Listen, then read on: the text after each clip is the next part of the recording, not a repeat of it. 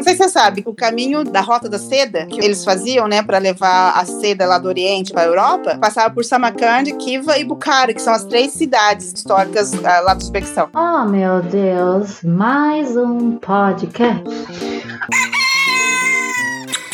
O Pio da Jeripoca.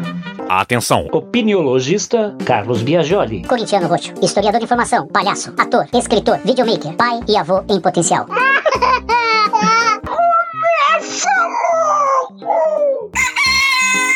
O Pio da Jeripoca. 1 de maio de 2021. Um ano de Pio da Jeripoca.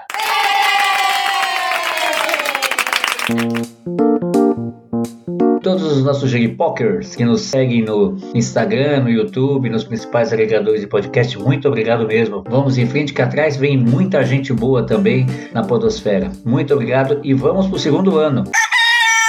Atenção! O Pio da Jeripoca é um podcast idealizado, produzido, roteirizado, editado, sonorizado e finalizado por Carlos Biagioli. Bacana! Agora explica. Como todos sabem, é um projeto absolutamente independente que conta com o apoio de quem o segue no YouTube, no Spotify e nos principais agregadores de podcasts. Amei! Gente. A gente é super grato a todos e todas que compartilham nossos episódios para que essas histórias e prosas tão interessantes batam asas mundo adentro. Se você acompanha o nosso panorama cultural, além das nossas séries Mundo Adentro, Só Sei Que Foi Assim, Outras Histórias e Crença versus Realidade, você pode se tornar um dos nossos J-Pokers. Ou seja, embarcar junto com a gente na construção desse acervo, que exige da gente tempo integral de dedicação no processo de construção de cada episódio. São horas e horas e horas pensando no assunto, editando e produzindo geral. Quer saber direitinho como se tornar uma parceira, um parceiro nessa jornada? Atenção! É fácil. Acesse agora mesmo apoia.se barra e vem com a gente. Obrigado! O Pio da Jeripoca. Queridos ouvintes, sejam todos muito bem-vindos a mais um episódio da série Mundo Adentro, uma viagem que fazemos pelo nosso planeta conhecendo o choque entre brasileiros e as culturas nas quais eles escolhem viver fora do país.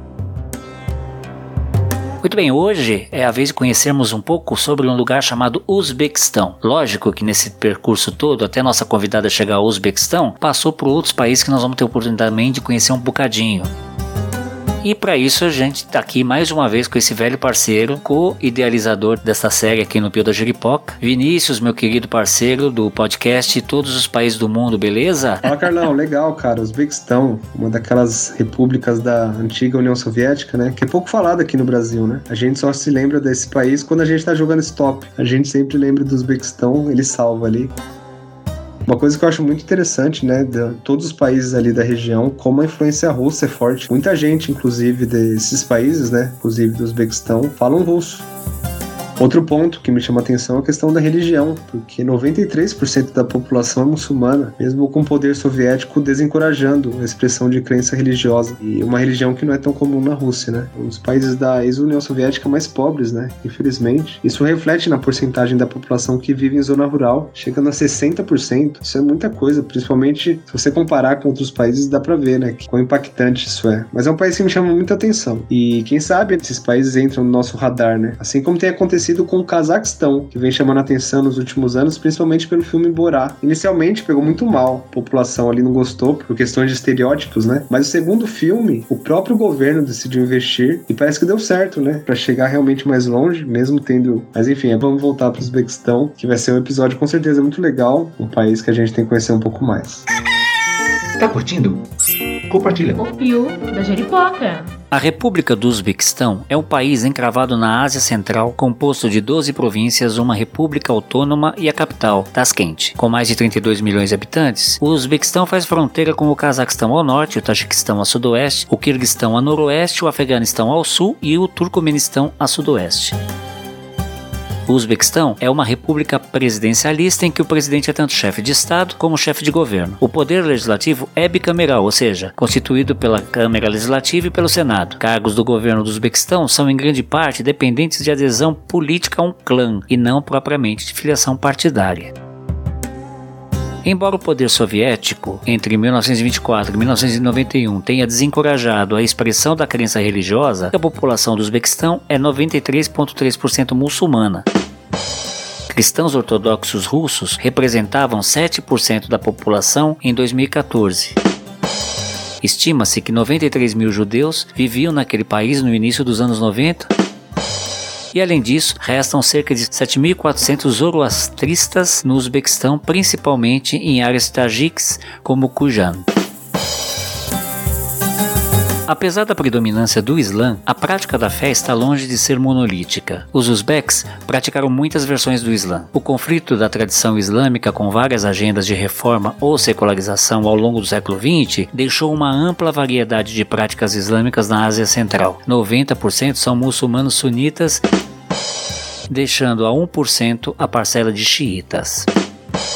O fim do controle soviético no Uzbequistão em 91 não provocou um aumento imediato do fundamentalismo associado à religião, como muitos haviam previsto, mas sim um gradual reencontro com os preceitos da fé islâmica.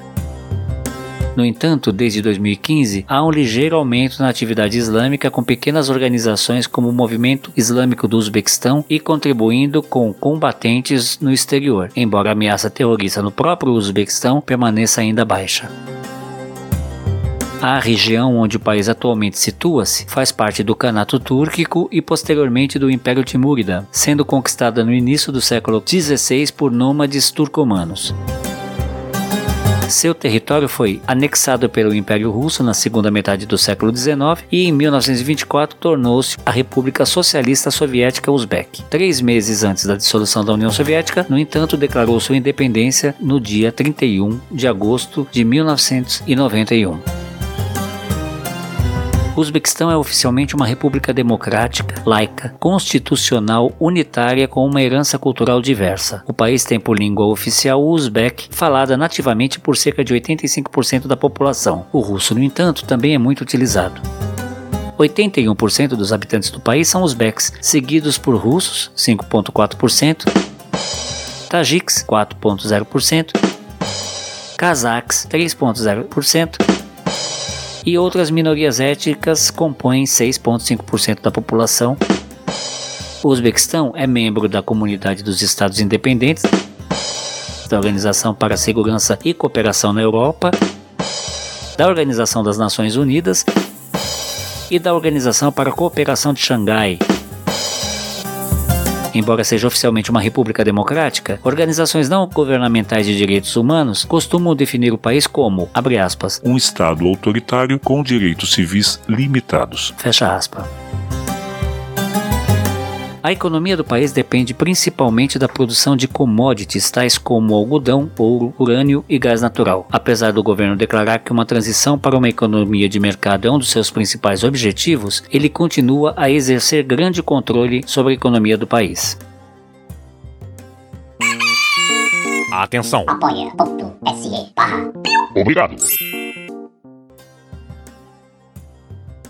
O Uzbequistão, ele foi parte muito importante da, da história mundial por fazer parte desse caminho da Rota da Seda. Fala Rota da Seda, mas não era só a seda, né? Era todas as As especiarias. especiarias, produtos Do do, Oriente. Oriente. que levava para a Europa. Então eles faziam todo esse caminho de cavalo, né, camelo, não sei. Então lá tem as, as cidades históricas que hoje é o carro-chefe da visita. É um país que atrai os turistas nessas três cidades. Né? Daí tem vários monumentos históricos. Tem o, o túmulo do Timur, que é a pessoa, né, que dominou essa parte de Samarkand. E daí também ele era descendente do Gengis Khan, que era um desbravador mongol. Por exemplo, ele chegou e dominou todo Samarkand. Na época foi a capital do Uzbequistão. Então, nessas três cidades tem vários monumentos históricos que geralmente as pessoas vão lá para visitar, né? Quem sois vós? Eu sou Luciana Pidoc, né, nome de casada. Eu sou brasileira, nascida e criada em Londrina, no Paraná. E eu sou formada em economia estudei três anos de direito. Trabalhei durante 20 anos como consultora focada na ISO 9000, certificação da, da norma da ISO 9000. Mas daí, nesse meio tempo também, eu fui tutora da Nopar, virtual, né, tutora eletrônica, durante seis anos. E também trabalhei cinco anos como agente penitenciário concursado na penitenciária de Londrina. Nossa, que legal. É, e fazendo o curso de Direito, né? Segunda faculdade. Hum, que bom. Por que Bye Bye Brasil? É, então, do nada, nunca tive a intenção de largar, sair Brasil, nunca tive essa intenção de casar com um estrangeiro. Não. E só que daí, em 2010, na praia, eu conheci o italiano, que dele veio pra Londrina, ficou um tempo aqui comigo, daí eu fui pra Europa, fiquei lá com ele, visitando vários países da Europa ali, pra conhecer a família dele também, durante um mês. E né, daí, em 2010, eu fui na França pra morar com ele durante três meses. Eu pedi aquela licença sem vencimentos, né, de dois anos, e fui morar com ele três meses na França, né, pra estudar francês também e vivenciar a cultura ali da França, né. E nesse meio tempo, lá na França, eu encontrei o Christopher, que é o meu marido atual. Atual, só, tem, só casei uma vez. E ele estava numa estação de trem e eu e o Stefano, que era o italiano, nós fomos perguntar informações para ele, né? E ele sempre gostou do Brasil. Ele, ele falou: ah, eu sou brasileira, né? Ele gostava do Brasil, ele assistia, ele acompanhava todos os, os jogos da seleção brasileira, né? Torcia pro Brasil, porque a Nova Zelândia é, é mais o rugby, não tem futebol, né? Tem, só que não é famoso. Então ele seguia, ele torcia pro Brasil. Daí começamos a conversar sobre isso, né? Aí ele falou assim: ah, então me passa o seu Messenger, né? Por isso foi embora pro Catar, né? E eu fiquei na França com o Stefano. Daí quando o Stefano ia trabalhar, que era italiano, ele ia trabalhar, eu ficava só teclando com o Christopher. Daí isso a gente foi se apaixonando. Eu ah, terminei com o Stefano, daí o Chris, em dezembro, ele foi para Londrina para conhecer minha família, 2010. Daí em 2011, eu fui pro Catar, então a gente se encontrou quatro vezes. Na quinta vez, ele veio para casar. E no 17 de julho faz 10 anos que nós estamos juntos eu pedi exoneração da penitenciária, né? Então todo mundo achou que era louca, né? A maioria das pessoas falavam que como eu ia largar toda a minha vida aqui estabilizada por uma pessoa que eu só tinha visto poucas vezes, né? Mas eu sabia a pessoa que eu quiser, né? Então não ia, não é uma, uma loucura, né? Então eu fui. Meu inglês também não era aquela coisa boa, né? E porque ele também ele fala um inglês com sotaque britânico, né? Da Nova Zelândia. E eu sempre estudei um inglês americano. Então pra, no começo pra gente se comunicar era bem difícil, né? Ele não fala house about, ele fala hells, bell. Então, assim, até pra eu entender no começo foi bem difícil, mas hoje eu já tô super bem. Mas pra nós foi um, pra mim foi um desafio, né? Porque eu saí do Brasil, fui morar no Catar, casada, né, com um neozelandês. Foram vários desafios, né? São duas culturas completamente diferentes, a neozelandesa e a brasileira, e numa terceira cultura, né, no Catar, um país totalmente diferente do que eu vivia, né? O Catar é um país árabe conhecido oficialmente como um Emirado do Oriente Médio, ocupando a pequena península do Catar na costa nordeste da Península Arábica. Faz fronteira com a Arábia Saudita ao sul e o Golfo Pérsico envolve o resto do país. Um estreito do Golfo Pérsico separa o Catar da nação insular vizinha, o Bahrein. O Catar é um emirado absolutista e hereditário comandado pela Casa de Tani desde meados do século XIX. Foi um protetorado britânico até ganhar a independência em 1971. Desde então tornou-se um dos estados mais ricos da região, devido às receitas oriundas do petróleo e do gás natural, possui a terceira maior reserva de gás. Antes da descoberta do petróleo, sua economia era baseada principalmente para extração de pérolas e comércio marítimo. Atualmente, lidera a lista dos países mais ricos do mundo pela revista Forbes e está classificado em 41º lugar, logo após Portugal, na lista das Nações Unidas de países com maior desenvolvimento humano, o IDH, e em terceiro no mundo árabe. A Anistia Internacional anota vários atropelos de direitos humanos, desde a Primeira Guerra do Golfo, tem sido um importante aliado militar dos Estados Unidos e atualmente abriga a sede do Comando Central da superpotência naquela região. Com uma população estimada em cerca de 2 milhões de habitantes, apenas 250 mil são nativos catarianos. Os demais são trabalhadores estrangeiros, especialmente de outras nações árabes, 13%, subcontinente indiano, Índia, 24%, Nepal, 16%, Bangladesh 5%, Paquistão 4%, Sri Lanka 2%, Sudeste Asiático, Filipinas 11% e demais países 7%. Também é um dos poucos países do mundo em que seus cidadãos não pagam impostos. Mais super quente, outra cultura de roupa, do dia a dia era bem, nossa, bem diferente. Fiquei lá durante dois anos, morando no Catar, né? Como é que foi esses dois anos no Catar? No começo foi desafiador, mas eu sou super fácil de adaptar à cultura, à comida e tal. Apesar que a alimentação, nós somos um casal, eu, o Cris e o Ben, também nosso filhinho agora, é, a, gente, a gente gosta de viajar para muitos países, só que nós não somos aquelas pessoas que chegam e vai experimentando a comida local. Então, em relação à alimentação, a gente sempre mantém a nossa alimentação mais saudável, básica, né? Eu mesma cozinhando. Mas aí lá no Catar eu comecei a dar aula de business para o segundo grau particular, que meu marido ele é professor de escola britânica, para o primeiro grau, terceiro até a sexta série ele dá aula. E daí na escola mesmo, é, o pessoal do segundo grau, eles, eles têm aula de business, né? Que é uma opção deles. E eles têm muitas dificuldades. E daí comecei a dar essas aulas particulares para os cátares, porque a escola do meu marido era uma escola internacional, só que 95% era só de cátares, né? Os locais. E naquela época nós fomos, em 2011, o valor do petróleo estava altíssimo. Então era como se eles estivessem rasgando dinheiro, sabe? Cada hora eu cobrava 300, 400, 500 reais, pago em cash à vista, na hora, sabe? Então era muito dinheiro, assim. E foi uma experiência excelente, né? Porque daí eu desenvolvi meu inglês, desenvolvi o conhecimento mais ainda de administração, de business, assim, no sentido de continuar ensinando as crianças. Só que daí meu marido, ele é uma pessoa que ele gosta de explorar, ele quer conhecer quantos mais lugares, países, né? Pessoas, culturas. Eram quatro anos já, ele já estava cansado, ele queria mudar. E daí nós fomos, de lá fomos para a Arábia Saudita. O Reino da Arábia Saudita é considerado o maior país árabe na Ásia e na Península Arábica. Ocupa cerca de 2 milhões 150 mil quilômetros quadrados desse nosso planeta Terra, constituindo a maior parte da Península Arábica e sendo o segundo maior país árabe do mundo após a Argélia. Faz fronteira com a Jordânia, com o Iraque ao norte, Kuwait a nordeste, Catar, Bahrein e Emirados Árabes a leste, Oman a sudeste, Iêmen ao sul e o velho e legendário Mar Vermelho a oeste, com o Golfo Pérsico a leste. Sua população é estimada em 16 milhões de cidadãos nativos, 9 milhões de expatriados estrangeiros e 2 milhões de imigrantes ilegais registrados. E suas principais cidades são Riad, a capital, Jeddah, principal porto e antiga capital, e, claro, Meca e Medina, cidades sagradas do islamismo. O Reino da Arábia Saudita foi fundado em 1932, embora as conquistas que levaram à criação do reino tenham começado 30 anos antes. Desde a criação do país, o sistema político tem sido o de uma monarquia absoluta teocrática. O governo saudita se descreve como islâmico a Arábia Saudita muitas vezes é chamada de, aspas, terra das duas mesquitas sagradas, fecha aspas, em referência à grande mesquita situada em Meca e à mesquita do profeta situada em Medina, os dois lugares mais sagrados do islamismo. Com a segunda maior reserva de petróleo e a sexta maior reserva de gás natural do mundo, a Arábia Saudita é classificada como uma economia de alta renda pelo Banco Mundial e possui o 19 maior PIB do mundo.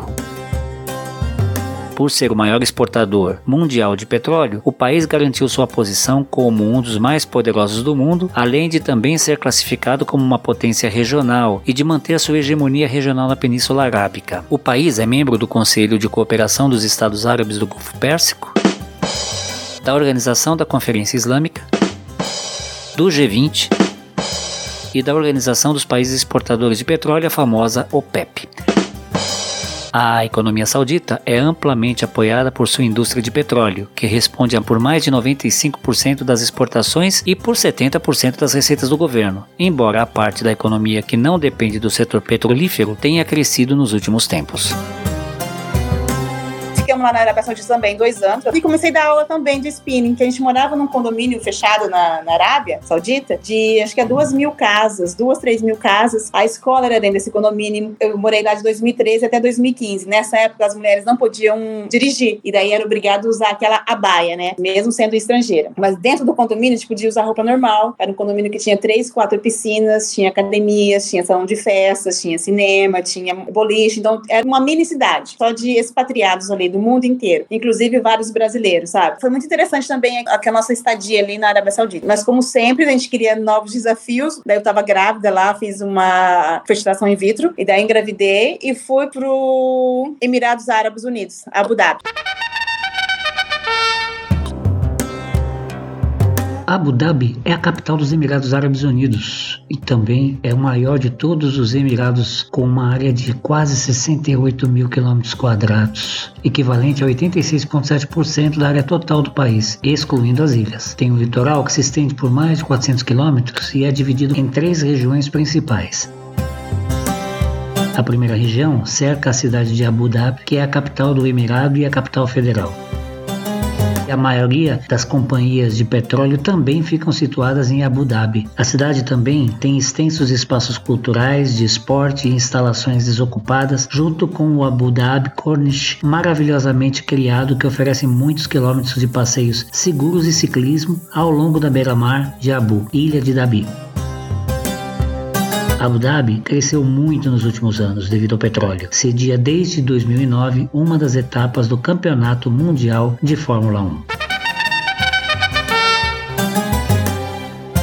E daí também lá ficamos dois anos, né? Daí meu filho, nosso filho nasceu, tudo. Daí lá não trabalhava, fiquei só sendo a mãe e dona de casa, né? Eu queria saber como é que é a vida da mulher ali. A maioria das pessoas imaginam que é um sofrimento, mulher não tem liberdade de fazer nada, não pode fazer nada, sabe? Eu te confesso que essa questão na época que eu morava lá, não podia dirigir, isso me afetava muito, porque eu sempre gostei muito de dirigir. Daí a gente sempre eu saí, eu tinha que, daí eu engravidei, tinha, daí eu tava grávida, tinha que ir pro hospital, tinha que sempre marcar um horário que meu marido pudesse ir, né, pra me levar, porque eu não gostava de andar com táxi taxistas. Mas agora, atualmente, acho que foi desde 2018, as mulheres podem dirigir sim na Arábia Saudita e a baia não é obrigatório mais você usar. Claro que você tem que usar roupas que não mostram o seu ombro e roupas para baixo do seu cotovelo e para baixo dos joelhos. Fala assim, para você é, vestir de forma simples, né? Que não chame atenção. Só que as mulheres árabes ou as cátaris e para as árabes da Arábia Saudita. Então, elas têm uma vida assim, na época realmente tem que ter autorização de um homem da família para elas viajarem, para elas saírem. Só que o jeito que elas veem isso é uma forma de proteção, porque elas sabem que alguém vai estar protegendo elas de qualquer problema que elas tiverem. E, e muitas realmente elas só querem ser donas de casa, querem ser mãe, cuidar dos filhos, casar, cuidar dos filhos, né? E outras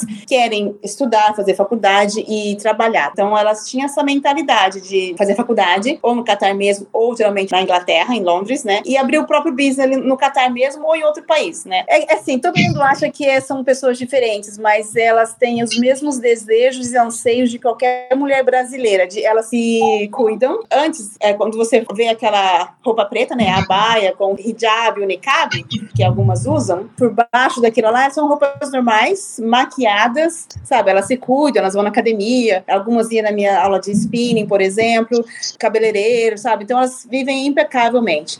No Catar elas tinham todas, todas tinham dinheiro, então elas têm motorista, elas tinham motorista, elas tinham tipo, cada uma tinha uma babá, sabe? Desde quando nasce até casal, às vezes quando casava ia juntos também, pra cuidar oh. delas ali. Então, assim, elas vivem igual princesas. Mas fala assim, ah, mas só porque elas, só as ricas. Mas no Catar, todas elas são ricas. Na Arábia Saudita, daí tem um país maior, algumas é, realmente não têm dinheiro pra ter uma babá, por exemplo, até você casar. Mas elas não vivem assim nessa, menos as que eu conheci, não viviam desse jeito que outras pessoas possam imaginar, né? Sob pressão, sem direito a nada, sabe? Mas assim, pode ser que tenha outras que vivem de outra maneira, né? Uhum. Mas não é assim como as pessoas imaginam, né? Que vive, não tem liberdade de nada. Até, as mulheres que eu conversava, até trabalhava na escola também, lá na Arábia Saudita, elas falavam assim: nossa, no Brasil deve ser difícil, porque você tem que competir mostrando o seu corpo, né? Então a gente, porque muitas falam assim: nossa, mas você tem que cobrir todo o seu corpo, você não pode mostrar só o seu olho, né? Só que elas se sentem, é prazerosa para elas vestir, se vestir daquele jeito. E ao mesmo tempo, elas falam assim para nós, para mim: então no Brasil vocês têm que se mostrar, porque você sai e tem uma, uma,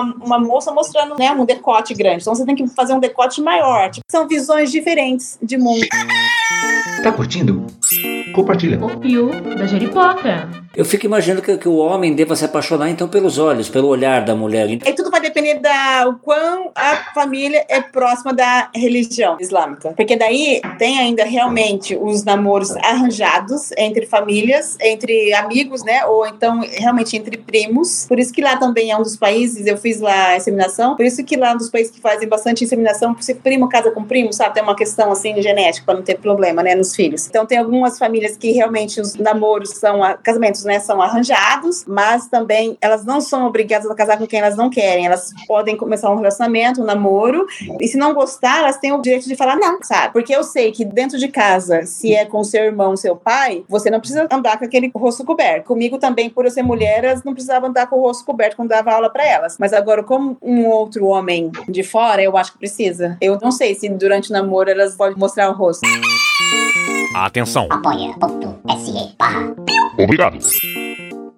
Mas lá, realmente, os homens eles podem casar quatro vezes desde que a primeira esposa autorize. Ao mesmo tempo, É, é, casa com uma, só que daí ela tem que prover é, financeiramente as quatro ali. aí você chegou no Uzbequistão. É, então, porque daí depois eu fui pra Abu Dhabi, né? Tive meu nosso filho e tal, ficamos dois anos. Aí nós fomos pra as Ilhas Caimãs. Mas daí meu marido não tava também se adaptando à escola e tal, que também é uma ilha muito cara. Nós resolvemos mudar, foi pro Tajiquistão.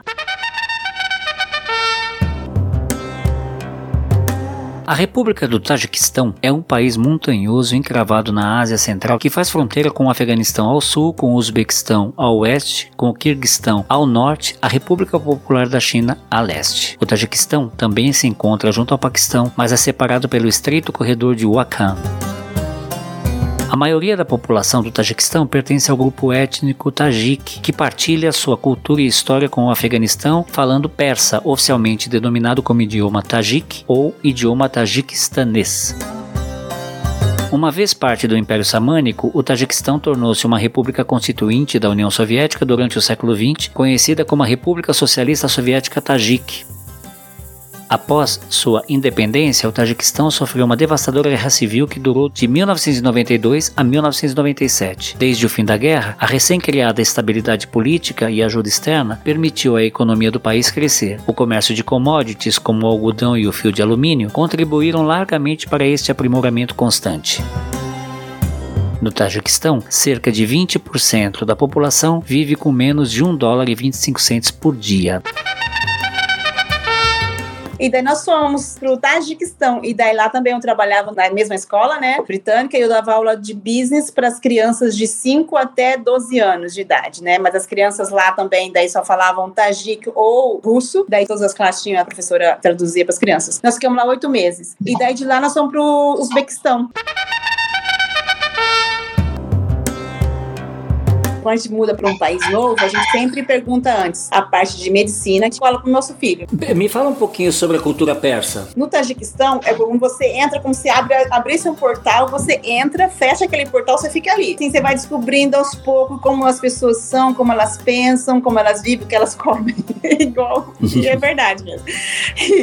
Daí eu trabalhava na escola, eu tinha contato com as crianças locais, com as mães, com as, as outras professoras locais, né, as tradutoras ali. Então, assim, é um povo muito sofrido, é um povo bem pobre, um país bem pobre, sem a, a infraestrutura geral do país é bem precária, sabe?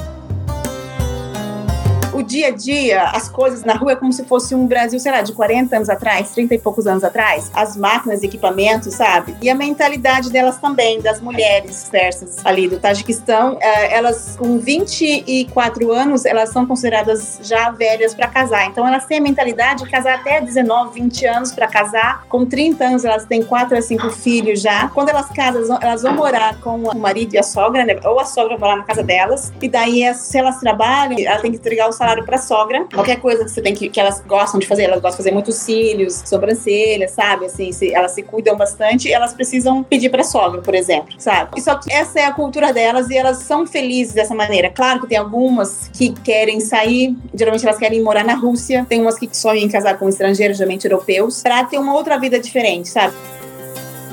Por exemplo, quando eu fui embora, fui dar tchau pro cara que trabalhava com a gente, eu fui dar um abraço nele, ele falou, não, não pode. Então, esse não pode ter contato físico, né, com mulheres. Eu acho que nem entre eles, mulheres, ah, mulheres locais, lo- os locais podem, sabe, amigos, assim, dar um beijo e tal, falar tchau, um abraço, podem, mas o estrangeiro só dá tchau de longe, sabe, pegar, ou pegar na mão, por exemplo. Mas eles são felizes dentro da cultura deles fomos visitar uma vila bem típica, sabe? As pessoas, elas só têm luz à noite, por exemplo, é, energia elétrica. Porque durante o dia o governo, ele corta para racionar, né? Economizar isso. A água também não tinha, daí eles fizeram a comida para nós e o chá com água do rio, sabe? Então, só que eles são pessoas felizes, alegres, são pessoas que são muito corretas, criminalidade também é praticamente zero, sabe? Assalto, roubo, não tem, assim. Pode, até existe, mas é, não é como aqui no Brasil, por exemplo. É, os policiais vão andar armados na rua, então, tipo, são pessoas, elas vivem no passado, eu acho. Um mundo diferente da realidade. Hum.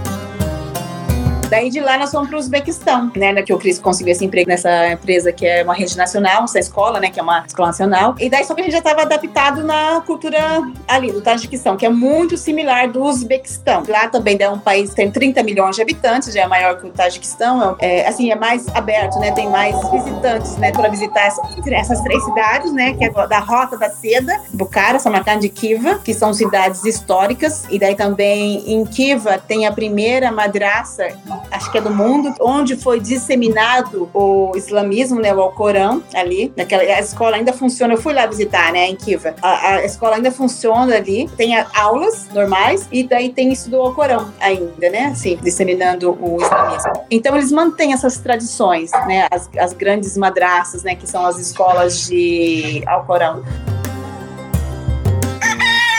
Tá curtindo? Compartilha. O Pio da Jeripoca. Daí tem até, acho que tem uma mesquita também que eu fui em Samarkand, que é, tem, é, toda, é toda de ouro, a parede de ouro. É bem bonita mesmo de, de ver. E vivenciar essa cultura. Eles respeitam bastante a cultura deles. E a mesma, a mesma situação, as moças, as meninas, elas têm essa, algumas têm essa ideia também de casar com um estrangeiro e ir embora, casar com um estrangeiro que eu falo é europeus, ir embora do país, ter outra vida, ou vão para a Rússia, né, para ganhar mais dinheiro, ou elas casam também e o marido, só o marido ele vai para a Rússia sozinho e fica mandando dinheiro, enviando dinheiro, né, para manter a família ali no Uzbequistão, né, mas é, é isso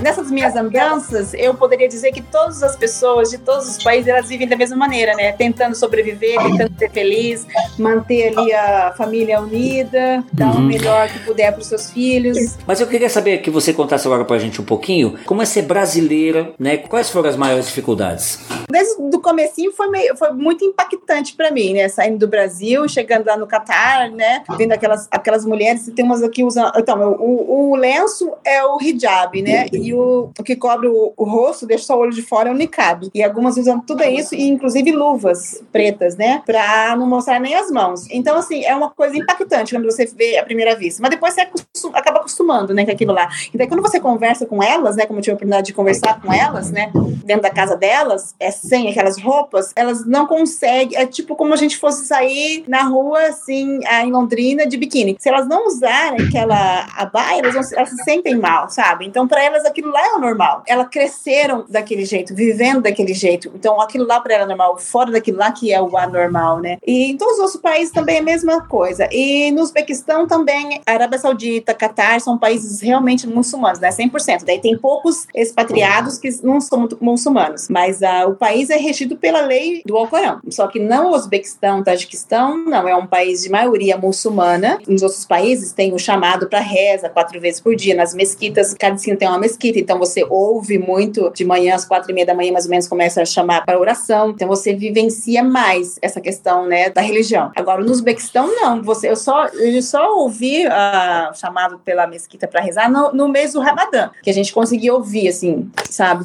Mas fora isso, são muito discretos em relação à religião. Atenção. Apoia.se. Obrigado. Algum, não são todas as pessoas que, das mulheres que usam o hijab, né, o, o, lenço na cabeça, não são, são pouquíssimas que usam. Elas usam roupas normais, assim, vamos dizer, ocidentais. No calor, roupas curtas, shorts curtos, sabe? Então, essa é bem, essa questão é bem diferente. Então, para nós, não foi impactante nada disso. O impactante é assim, é você ver as pessoas, igual no Catar, são tão ricos, elas têm a babá para trazer. Se eu quero uma água, eu tô pensando que você traz uma água para mim, traz um chá, sabe? Então, isso é impactante também, para quem não é rico igual eu, né? eu tenho uma babá pra cuidar de mim, pra escolher minha roupa, até pra colocar minha roupa, colocar o hijab, a pessoa, elas tinham uma babá. Então isso é impactante de ver também, nossa, meu Deus. E, e pro outro lado também, Uzbequistão, Tajiquistão, as pessoas, elas não têm, sem dinheiro pra nada, sabe? Ficam comendo ali, às vezes, as coisas só que o governo dá, sabe? Tipo legumes, assim, faz, fazem uma sopa pra comer. E as duas pessoas, as duas são felizes, tanto a riquíssima, que tem uma babá, quanto a que só tem uma sopa pra tomar. Você chegou a conversar com as babás? Ah, Pra saber se elas são felizes também, assim, nesse Ah, sentido? geralmente, mas geralmente essas babás são é, do Sri Lanka, são da Índia, são do Filipinas. Só que elas falam que na, no país delas a situação é mil vezes pior, entendeu? Todos esses, esses serviços, esses empregos de servir, tipo garçom, motorista, é, são desses países, sabe? Sri Lanka, geralmente é muito da Índia, né? Muitos indianos. A gente vai brincar, nós tem mais indiano aqui no Catar do que na própria Índia, que era muito indiana, construção civil, motorista e garçons e babá são da Índia ou da Filipinas, né? Um do Sri Lanka tem, mas são bem menos. Só que eles falam que a situação no país é muito pior, então eles estão lá, tra- eles têm um eles, todo mundo tem um plano de vida, né? Assim, então quando eu dava aula de business, eu ia de com o motorista, né? Eles mandavam um motorista me buscar em casa. Geralmente era um indiano. Ele falava que ele tinha filho, tinha esposa, às vezes me mostrava as fotos dos filhos, das- da, da esposa e tal. E ele falava que daí ele, daqui dois anos eles iam embora, recebia o dinheiro e mandava para a família. Daí dois anos ele ia embora porque já ia, ia ser o montante que ele tinha planejado de conquistar, sabe? De ganhar para ir embora para casa. Assim, eles trabalham de servir, só que tá muito melhor do que se estivesse no país deles. Brasil! No Uzbequistão, brasileiro, é, eles nunca ouvi ninguém falando assim daquela questão do brasileiro, de ser, tipo, vista como apelo sexual, né? Que Brasil é um país de turismo sexual. Mas eles conhecem o, hum, jogadores de futebol, porque o Rivaldo jogou no Uzbequistão, né? E acho que foi o Felipe também, foi o técnico, não tenho muita certeza, mas o Rivaldo é certeza. Então eles veem o Brasil como jogador de futebol, futebol. Uma música que tá bombando agora é aquela do Chora, Chorando Se Foi, sabe? Do grupo Kaoma. Já de, é de 40 anos atrás, então tá bom- bombando agora. Então eles conhecem isso do Brasil. Então são, todas as pessoas que falaram, as pessoas locais, né, do Uzbequistão que falaram do Brasil, só falando coisas boas, realmente. Mas e a questão do coronavírus? Já chegou aí a nossa fama? Não, já, daí eles têm medo, né? Nossa, tá morrendo do, do presidente também. Daí tem vídeo do, do presidente nadando, sem máscara, sem controle, pessoas, muitas pessoas morrendo, né? Então, em relação ao coronavírus, eles vê dessa maneira. Mas você sendo uma brasileira, eu nunca sofri assim, uma, uma- aquelas conversinhas, sabe? Tipo, preconceito, umas conversinhas como, tipo, sarcásticas em relação a isso. Aí uma coisa também que eles gostam do Brasil, tem até um brasileiro que ele dá aula de MMA pro, ele treina a seleção do jiu-jitsu, do MMA e jiu-jitsu, ele treina, é um brasileiro. Então, eles veem o Brasil como assim, a parte de esporte. Entendi. E aí, agora você saiu, um dia você estava no Paraná, aí se apaixonou por alguém e resolveu ir bater perna mundo adentro. Aí os amigos, todo mundo falou, "Ah, que loucura, onde já se viu largar tudo em função de, de investir em algo que é considerado abstrato, vamos dizer assim, etc. Aí você foi, aí você começou a trabalhar, você fez tudo isso que você, que você nos contou e acabou criando uma história bem concreta, nada louca. Aí eu te pergunto agora, e aí, tem planos de voltar? A gente até tem plano de morar no Brasil, mas em um futuro distante ainda, tipo, quando ele se aposentar. É daqui uns 20 anos, mais ou menos, 25 anos. Nós estamos no Uzbequistão agora, mas se não fosse o coronavírus, nós já estaríamos mudando para o próximo país. Então, mas para nós é só o começo. A gente tem muito mais para explorar ainda de vários outros países, né? Por nós, pelo meu nós, nós estaríamos morando na Mongólia hoje, por exemplo. Ele quer, ele quer explorar mais esses outros países diferentes. Então, a gente pretende voltar, mas no futuro distante, né? Uhum. E é uma história que, pelo que você acabou de dizer, é muito caracterizada pela itinerância, né? Ou vocês têm o objetivo de chegar a um ponto e falar, encontramos o nosso cadinho dourado no mundo e aqui ficaríamos. Ah, não, porque depois que o nosso filho nasceu, eu, sempre tento voltar pro Brasil todo ano. O ano passado não deu por causa do corona, até cancelou uma. Os aeroportos de Uzbequistão fechou um- uma semana antes de eu vir. Daí eu quero que o meu filho ele fale português, porque ele, ele tá se recusando a aprender português. Ele fala que o pai dele não fala português, então ele não precisa falar também. E ele aprendeu na escola que cada país tem uma língua, só que todos falam inglês. Então ele fala: Eu já falo inglês, mamãe, não preciso falar português. Qual é a idade dele? cinco anos. Sim, Nossa. As aulas são em inglês, mas ele tem aula de russo e uzbek. Então ele tem amiguinhos que são locais e eles brincam em uzbek. Então algumas palavras ele fala, ele vai de mímica, mas eu quero que ele aprenda a falar um português sem sotaque e que ele vivencie a cultura brasileira, né?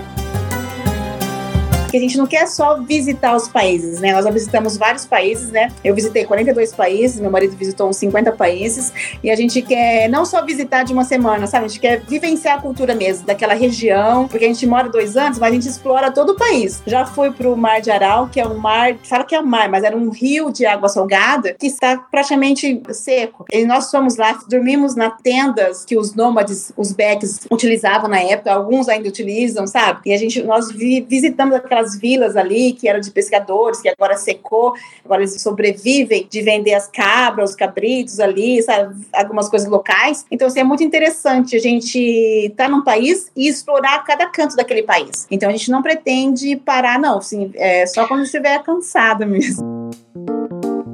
Hoje o que você me conta me parece ser, de, de uma certa forma, um nomadismo em busca de cultura, né? de, de, enriquecimento cultural, e isso vai nos distanciando positivamente cada vez mais de um nacionalismo muito perigoso, né? que a gente vê hoje em dia muito voltar à tona, né? com esse avanço da extrema-direita em muitas partes do mundo e no Brasil também, infelizmente. E tal. É, tem muito dessa questão de achar que é o, tudo é a minha terra, é o lugar que eu estou, é o centro do universo, quando não, né? O centro do universo na verdade não existe, né? A gente vive uma ciranda. Se, se a gente imaginar essa ciranda girando, isso seria a força motriz, né? A força que impulsiona a humanidade como um todo. Bacana, a tua história é muito bacana. E a gente quer transmitir isso pro nosso filho, porque tem 5 anos já foi para 25 países, sabe? Ele gosta ah. de uma trip, ele gosta de ficar no avião. Quando a gente, for, a gente vir, ficamos 13 horas, né? Cinco países por ano, olha a média do guri.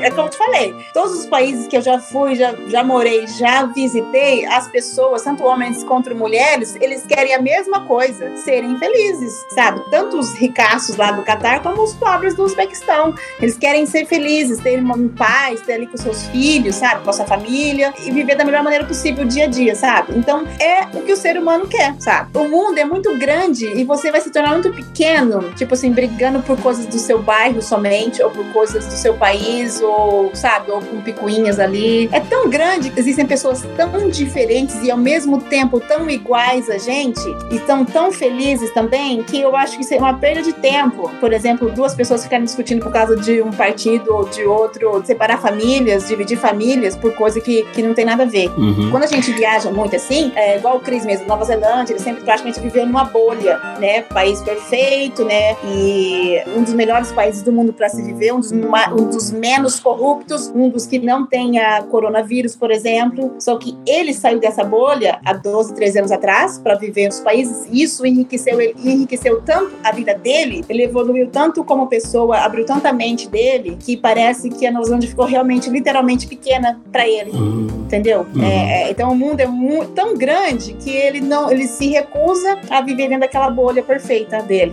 Uhum. Para encerrar, eu vou te fazer um desafio. Eu queria que você se despedisse ou com um poema ou com uma música, sei lá, o que você achar melhor, que se sentir mais à vontade, em Uzbek. é, Uzbek.